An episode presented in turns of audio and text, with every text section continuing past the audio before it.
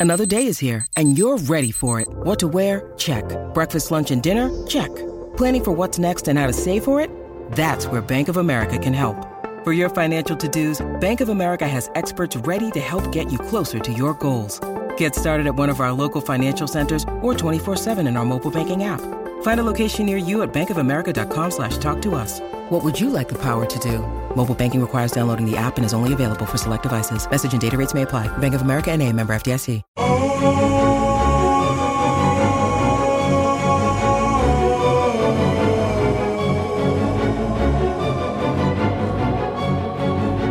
Estamos comenzando con la onceava podcast de Viva Mejor. Les habla su servidor Roberto Aceves y tengo aquí como invitado a Carlos González. ¿Cómo estás, Carlos?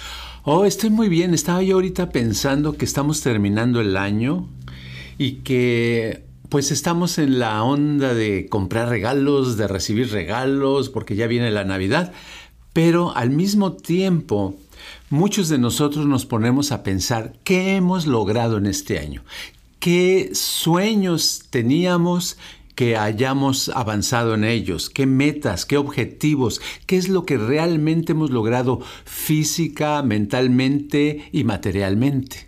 Claro. Y es importante, pienso yo, ser honesto, ¿no? En eso, porque si uno pudiera ver realmente cómo está en estos momentos, qué es lo que realmente sí logró en este año o qué no logró, podría uno mejorar más en el 2019, ¿será?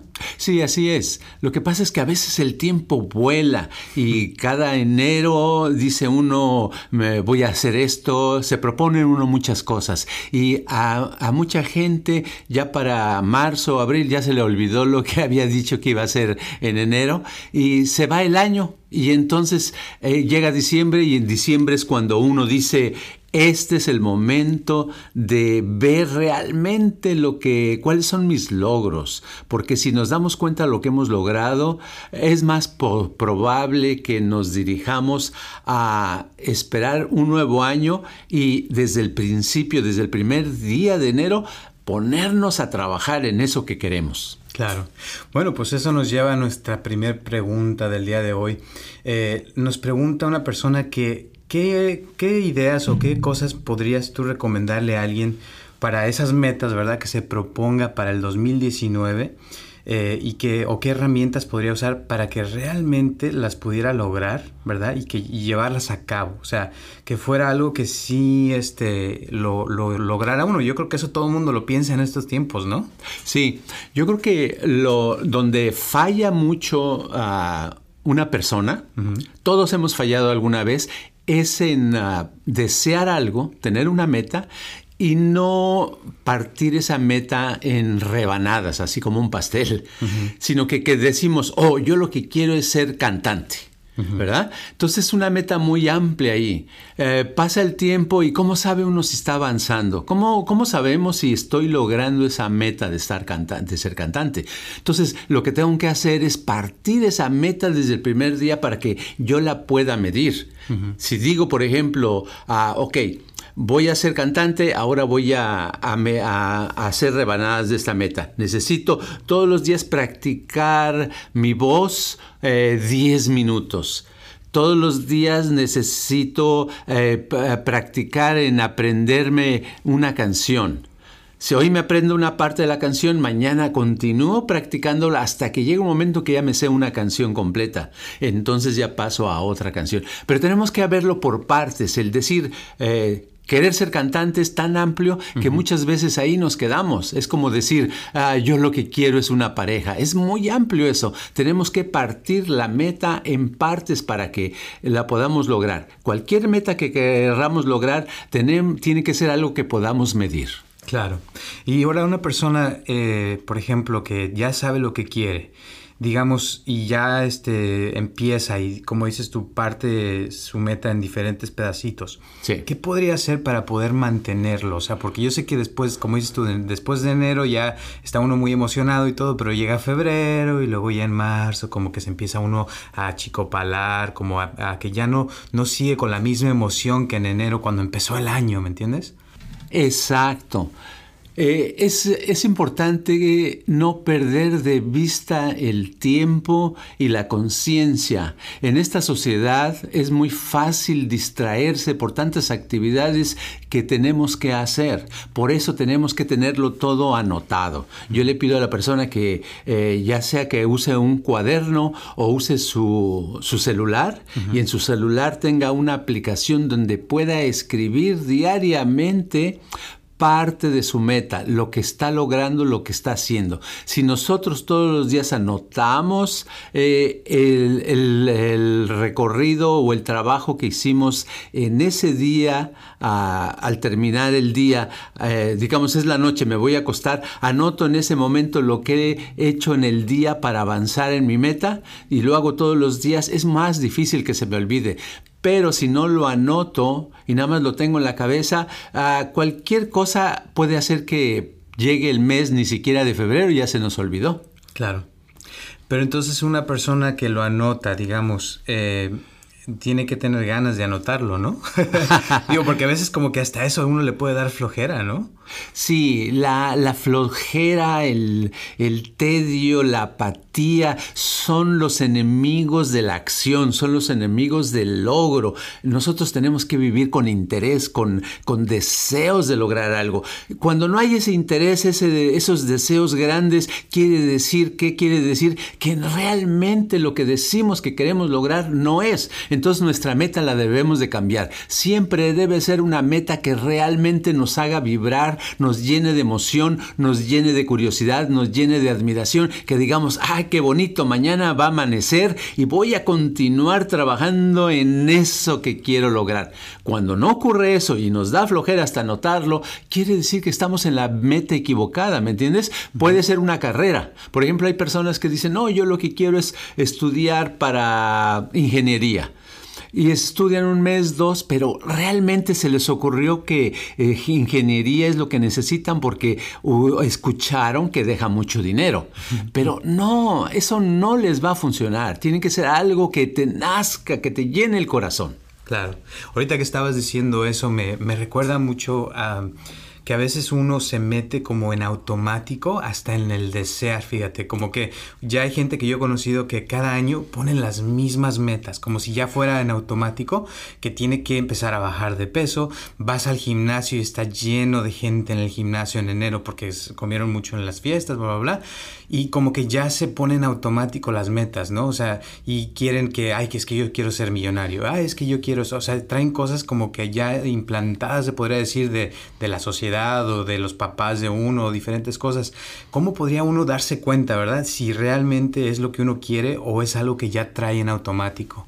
Es, es, muy fácil. Lo que la sociedad te dice, la publicidad te dice, la, el internet, la televisión, la radio, te promueven una serie de cosas, pero no quiere decir que son cosas que tengas que agarrar que como tuyas. Tú debes de tener la suficiente sinceridad sinceridad Debemos de tener la suficiente valor para concentrarnos en nosotros mismos y ver qué es lo que nos hace feliz, qué es lo que nos llena de pasión, qué es lo que nos, eh, nos mueve, nos motiva y trabajar en eso, no en lo que dicen los demás, no en tener un carro mejor, no en ah, decir quiero una casa más grande, no en decir yo necesito una cuenta bancaria muy grande. Claro, son cosas que nos ayudaría a todos, pero no es en sí lo que andamos buscando. Cada quien busca algo en especial. Y es muy importante que dediquemos el tiempo a encontrar eso. Claro. O sea, si es algo que no te llena, no te apasiona, quiere decir que estás en algo equivocado. ¿Será? Totalmente. Ese es el indicador. Como una vez decíamos, que se fije uno el tablero del automóvil que te está indicando cuánta gasolina traes, te dice cuánto aceite, te dice a cuántas millas vas, etcétera. Son esos, esas retroalimentación te sirve para saber cuántas millas puedes llegar con esa gasolina. Bueno, en relación a a lo que haces, si eso te motiva, eso te llena, quiere decir que por ahí va tu, camino, por ahí debes de tener una meta en esa dirección. Pero si estás en algo que te produce eh, eh, intolerancia, desgano, se te olvida y ni siquiera lo quieres anotar, quiere decir que estás en lo incorrecto totalmente. Claro. Ahora, ¿qué pasa, por ejemplo? Ahorita me está llegando a la mente alguien que su meta es llegar a, por ejemplo, a ponerse un vestido muy que, que, le quepa, que le quepa. Sí. Pero para llegar a eso, pues tiene que sufrirle un poquito, ¿no? O sea, tiene que ir al gimnasio, tal vez tiene que dejar de comer o ponerse a dieta. Ahí, ¿qué le dirías a esa persona? Bueno, yo le diría que si le urge, que se compre una talla más grande. ¿Verdad? Pero si lo que quiere es eh, que sea el vestido de X talla donde su cuerpo quepa y luzca bien, nada es gratis en la vida. Hay que trabajar en eso. Hay, que, hay que dedicarle el esfuerzo, eh, hay que sudar por eso. Y eso se requiere de una indicación. Hay gente que dice, oh, no, mira, una vez sucedió que había una, tenía una muchacha que vino aquí, una mujer, ¿verdad? Y eh, al irse la vio otra estudiante que tengo y me dice, oh, esa mujer que acaba de irse es, eh, dice, ¿qué cuerpo tiene tan bonito? ¿Qué esbelta? Le digo, sí, esa es esbelta, pero le ha costado su trabajo. Eso cuesta, esa esbeltura, ese cuerpo tan bonito que tiene esa mujer que viste que se fue. Me dice, ¿cómo? No entiendo. Le digo, sí, le cuesta cuatro horas diarias de ballet. Ella practica cuatro horas diarias de ballet, ya lleva años, mínimo cinco veces a la semana. Se quedó sorprendido y dice, ah, caray, tanto. Le digo, sí, mantenerse, lograr algo cuesta. Uno tiene que eh, invertir en eso. Entonces, si uno quiere quedar en un vestido, hay que invertirle tiempo. O como hacen algunos, dicen, no, pues yo me hago una cirugía plástica, junto dinero, que me corten por acá, que me corten por allá, que me rellenen así. Sí, pero esa es una manera eh, para lucir que no es sana, que no es, eh, tal vez es práctica para que te quede el vestido, pero no te va a cambiar la vida. ¿Por qué? Porque no es algo que tú trabajaste. Porque el chiste es que nuestro cuerpo es el resultado del esfuerzo, de la dedicación, de la actividad que hemos hecho. Claro.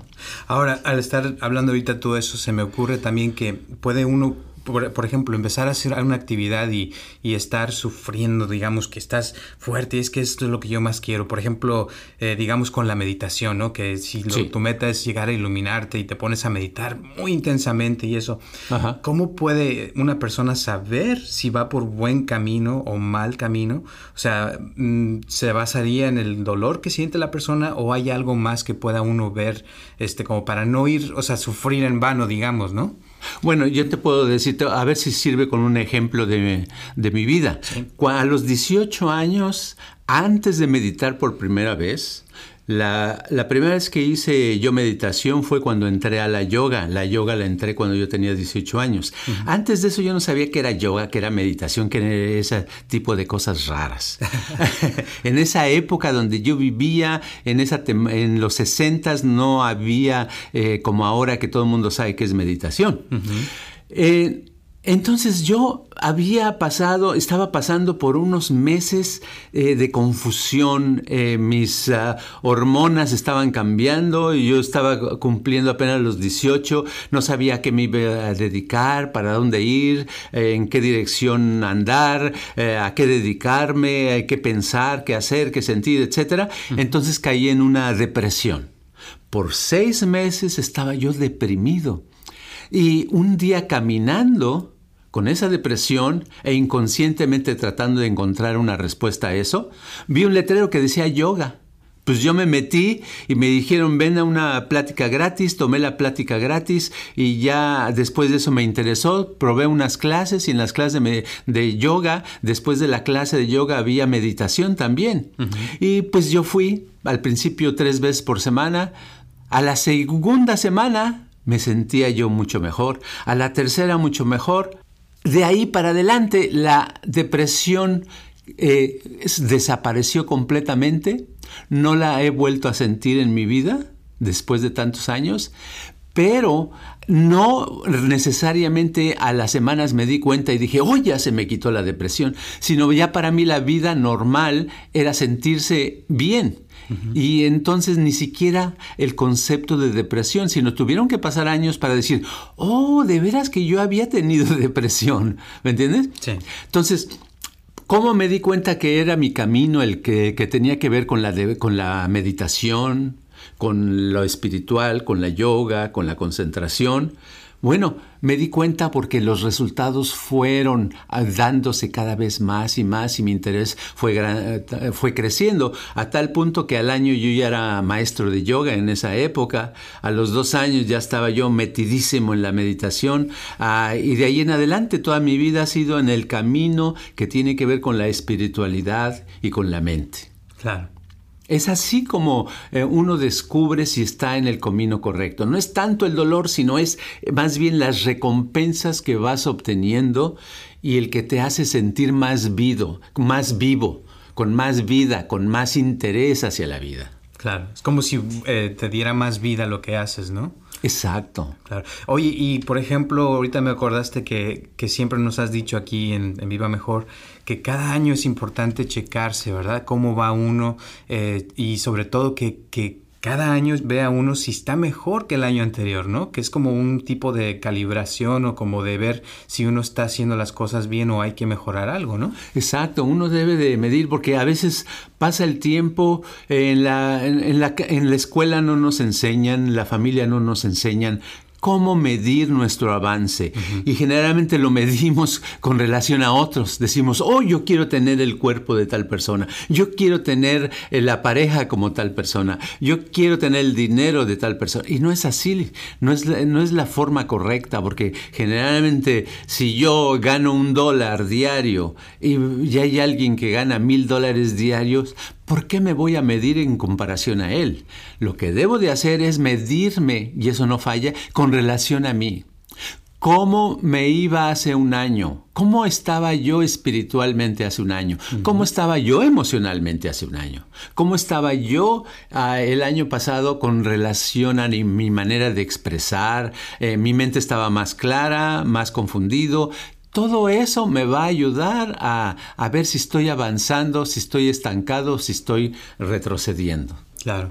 Ahora, una persona, por ejemplo, que le ha ido mal en este año, que tal vez tuvo un, rompimiento en el amor o, en el trabajo, que lo sacaron del trabajo, y si se da cuenta, ¿verdad?, que le pasó algo mal o lo que sea, eh, pues se puede sentir mal la persona, pero ¿qué le recomendarías a esa persona?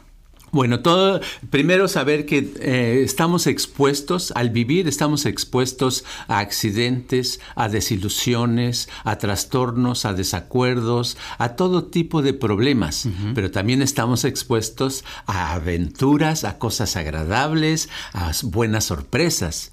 Entonces, eh, darse cuenta que cuando tenemos una desilusión, cuando nos desanimamos con una persona por algo que sucedió, por alguna experiencia, dar darnos cuenta que va a ser pasajero, porque todo en la vida es pasajero, no es estable. Es como las estaciones, ¿verdad?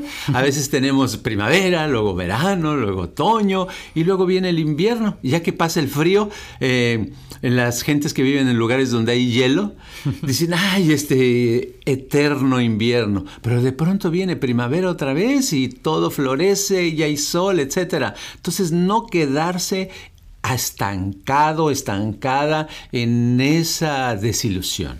Claro. Ahora, una vez me acuerdo que habías hablado tú, bueno, muchas veces has hablado del tiempo y eso, pero entonces, eh, ¿habrá una forma, por ejemplo, donde pueda uno alargar el tiempo con las cosas agradables, las cosas bonitas, y cuando hay una desilusión o algún desacuerdo, como acelerar el tiempo para que se acabe eso más pronto y poder volver a, lo, a la temporada bonita? Claro, claro. Esa es una práctica mental que, es muy efectiva cuando se logra hacer. Y eso consiste básicamente en que cuando sucede algo desagradable tenemos que acelerar el tiempo. Y para acelerar el tiempo no hay cosa mejor que la actividad, una actividad rápida. ¿Verdad? Si hay algo desagradable y queremos acelerar el tiempo, vayamos inmediatamente eh, a otra ciudad, en carro, eh, caminando, corriendo. Hagamos 10 eh, cosas en vez de 2 en el día. Hagamos 20 cosas si es que hacemos 10 en el día. Hagamos muchas, muchas, muchas cosas. Cuando nos damos cuenta ya pasó el tiempo y nos estuvimos mm, ocupados, pensamos mucho menos en el dolor, el sufrimiento y ya después de unos días nos damos cuenta que nos sentimos bien y ya que nos sentimos bien, entonces ese placer lo puedes alargar, ¿verdad? ¿Cómo se alarga? Pues se alarga simplemente disfrutando con tus sentidos, de haciendo las cosas como quien dice, imaginándotelas en cámara lenta, ¿verdad? Dándole tiempo, dándole oportunidad. Ese es un concepto muy bonito de jugar. Yo muchas veces le digo a la persona, este, si estás sufriendo, imagínate que la semana pasa rápido, ¿verdad? Y al principio dicen, pero ¿cómo me lo imagino? Pero luego llega un momento donde agarran la onda y de practicar en imaginarse llega un momento en que su imaginación funciona y les empieza a dar buen resultado el alargar el tiempo y el hacerlo más este, corto. Claro. Eso es, eso es muy bonito, ¿eh? la verdad. Porque yo pienso que hay cosas que vale la pena a ah, tomarse el tiempo y disfrutarlas y saborear de la vida, ¿no? Y más ahorita que ya viene el fin de año, vienen las fiestas y que vamos a celebrar el, el, principio del 2019 y todo eso. O sea, que hay que aprovechar. Exacto, pero imagínate que si me gusta a mí mucho comer y voy y me compro, un, por decir algo, un sándwich eh, que me gusta, pero lo compro en el drive-thru eh, para llevar y, voy manejando en el freeway mientras voy comiendo, ya no estoy disfrutando tanto del sándwich porque una parte de mi atención está en el volante y está en el tráfico y está en no chocar.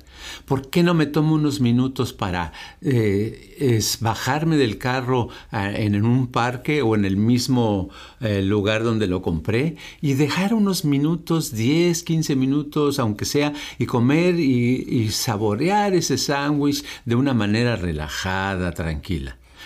ahora, hay quienes dicen, no, es que no tengo tiempo, tengo mucho... claro. ¿Cómo no? Uno se puede dar tiempo para cosas placenteras. Claro. Bueno, oyendo con ese tema del tiempo, eh, alguien nos pregunta también cómo puede mejorar su, uso del tiempo, o sea, para tener un, este, horario o cosas así, porque yo sé que eres muy bueno para eso, pero ¿qué le recomendarías a una persona para mejorar eso del tiempo? Para que tenga, que le rinda el tiempo. Que le rinda el tiempo para hacer muchas cosas, porque a veces quiere hacer mucho, pero el tiempo se le, se le va. Ok, en primer lugar, no hay que olvidar la meditación para mejorar la concentración, porque hay que concentrarse para que le rinda a uno el tiempo. ¿A qué me refiero? A que mucha gente que he conocido, su problema es que no les rinde el tiempo porque pican una cosa, le empiezan y las, la dejan porque ya se distrajeron y hacen otra, ¿verdad? Ah, lo ves, por ejemplo, los que te atienden en alguna tienda y que están distraídos y que tienen a veces una cola gigante porque empiezan con uno, no terminan con un cliente y ya están con otro. y están con el segundo y luego pasan al tercero y dejan, ya tienen a tres a la mitad. Entonces, en las cosas de la vida diaria, uno debe de agarrar algo y terminarlo. Eh, eh, continuar con lo siguiente y terminarlo, continuar con lo siguiente y, terminarlo. Ir paso, cosa por cosa y cada vez darle más velocidad a cada cosa que haces. Si la terminas rápido, vas a tener tiempo para hacer más cosas. O sea, en otras palabras, la eficiencia depende del número de actividades que puedas comenzar y avanzar en ellas en un día. Ahora, una persona, por ejemplo, que, que se concentra, eh, yo lo que he leído, he leído, por ejemplo, que si uno medita por 20 minutos al día, según esto te ahorras hasta una hora en tu día, fíjate, de que estás más concentrado y entras en el estado. Entonces, cabe, digo, eh, lo que quiero decir es de que cuando uno medita, la idea es que uno entre en ese estado, ¿no? De, concentración para transferirlo a su día y lo que está haciendo en cada cosa, ¿no? Sí, lo que pasa con la meditación, eh, cuando estamos, después de que meditamos, nos sentimos mucho mejor, nuestra mente funciona mucho mejor y la cantidad cantidad la de, de, de actividad que podemos manejar aumenta. En otras palabras, la gente que ha meditado efectivamente por mucho tiempo se ha dado cuenta de que se vuelven más eficientes, les rinde mejor el día, su mente está más clara y por lo tanto los problemas los pueden resolver más rápidamente. Claro. Ahora voy a decir una cosa que esta semana me tocó leer un artículo de que hay un, un grupo que está tratando de quitar la meditación de las escuelas, fíjate. Ah, caray. Y, y, este, yo pienso que, y porque he escuchado muchos comentarios a veces de, que, de personas que piensan que la meditación va en contra de la religión o de la religión católica o que una persona que es católica no debería de practicar la, la meditación, pero lo que quiero decir con esto es de que la meditación debe de verse como, un, como hacer ejercicio, pero es un ejercicio mental, ¿no? Sí, es que son, son malentendidos. Hay gente que, que no entiende lo que es la meditación y donde hay ignorancia hay fanatismo. Claro. ¿verdad?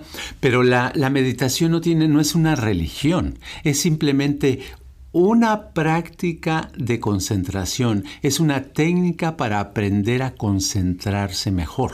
Exacto. Entonces cualquier persona puede practicarla, no importa tu religión, no importa de dónde vengas ni quién seas, todos tenemos la concentración, todos tenemos atención y la meditación sirve para mejorar eso, ¿cierto?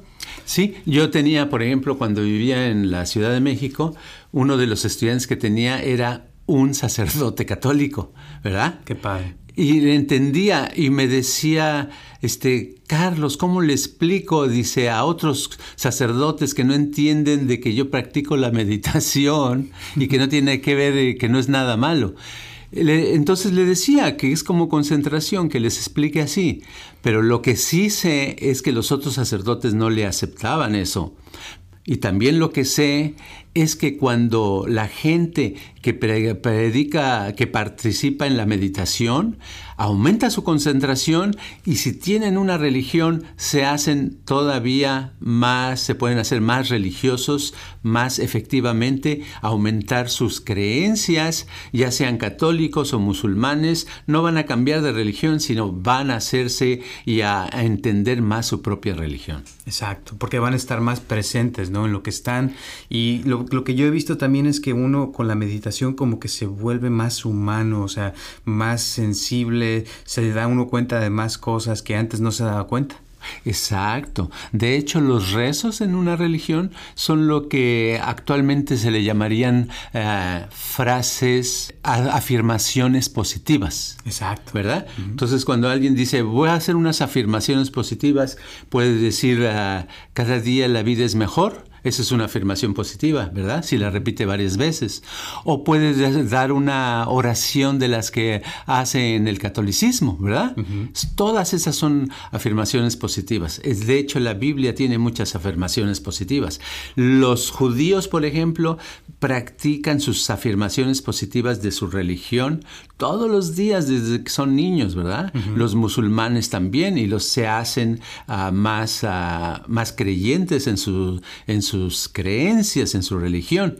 La meditación simplemente es una herramienta, porque si no, es, es, como digamos, no es en sí la comida, sino es uh, el plato y el tenedor que usas para la comida. Exacto. Entonces te concentras mejor, haces mejor cualquier cosa, ya sea religión, deporte, estudio, uh, cualquier actividad, hasta el sexo. Claro. bueno, entonces una persona, para ya resumir, para el 2019, lo que mejor se le, pod le podríamos recomendar es llegar a, a hacer su, su, vida realmente como quisiera, ¿no? Que fuera realmente esa persona al 100%. Exacto. El, lo más seguro es que no logre ser completamente como quisiera. Pero lo, lo, que sí es seguro es que va a avanzar a ser mucho mejor de lo que es. Y ser mucho mejor de lo que es la persona es una cosa maravillosa que le puede llevar a un camino de mayor felicidad, de mayor logro, de mayor amor, de mayor conciencia, de mayor libertad y de mayor salud. Exacto. Entonces, para el 2019 esperamos que cada uno de ustedes que nos está escuchando logre sus deseos tal de lo mejor que se pueda y tener en mente que se, se comparen con uno mismo, ¿no? Con, según como uno ha estado, que esté mejor de como uno ha estado, que deje de compararse a los demás, ¿no? Exacto. Y darse cuenta que cada uno de las personas, hombres y mujeres, niños o ancianos, todos los seres humanos tenemos dentro de nosotros un potencial más grande de lo que pensamos. Nosotros podemos llevar y lograr una vida mucho mejor. Por eso nosotros, eh, nuestra frase de siempre es viva mejor. Exacto. Bueno, pues muchas gracias Carlos. Últimas palabras que tengas para las personas para que reciban este 2019 que no, no nos arrepintamos, no nos castiguemos de que no logramos muchas cosas en este año, porque el castigarse mentalmente o emocionalmente y decir, oh, qué mal, yo no soy irresponsable, yo no hice esto, no hice aquello, no, lo único que hace es, eh, es reafirmar de una manera negativa algo que te afecta. No más bien, pongamos los brazos, abramos los brazos para recibir para despedir este año y para recibir el año que viene eh, con una sonrisa, con mayor optimismo, con mayor ah, interés y deseando una vida mejor, llena de amor para uno y para la gente que nos rodea. Ándale, muchísimas gracias. Y pues ya saben, este fin de año recíbanlo con lo mejor, contentos. Yo les recomiendo que cualquier cosa negativa la dejen a un lado. ¿Para qué? Para que reciban el año bien, contentos y así puedan estar con buena energía. Y la energía, acuérdense que eso es lo mejor. Cuando está uno bien, uno atrae cosas mejores. Entonces les deseamos lo mejor para este 2019. Ah, tenemos muchas preguntas que nos hicieron, pero vamos a dejarlas para el próximo año. Se las vamos a seguir contestando. Síganos mandando sus comentarios, síganos mandando sus preguntas que nos encanta escuchar. Ya hemos tenido muchos testimonios de personas que nos están platicando, que les están gustando mucho los podcasts, que les han ayudado bastante. Se los agradecemos mucho que se tomen el tiempo cada semana de estarnos escuchando y esperamos el año que entra seguir haciéndolo. Así es que muchísimas gracias. Gracias Carlos y hasta el próximo año. Hasta luego. Este podcast está patrocinado por Viva Mejor. Si usted quiere donar algo para este podcast, eh, por favor háganoslo saber. O si tiene algún problema que le gustaría resolver, por favor comuníquese al área 714-328-4661. Gracias.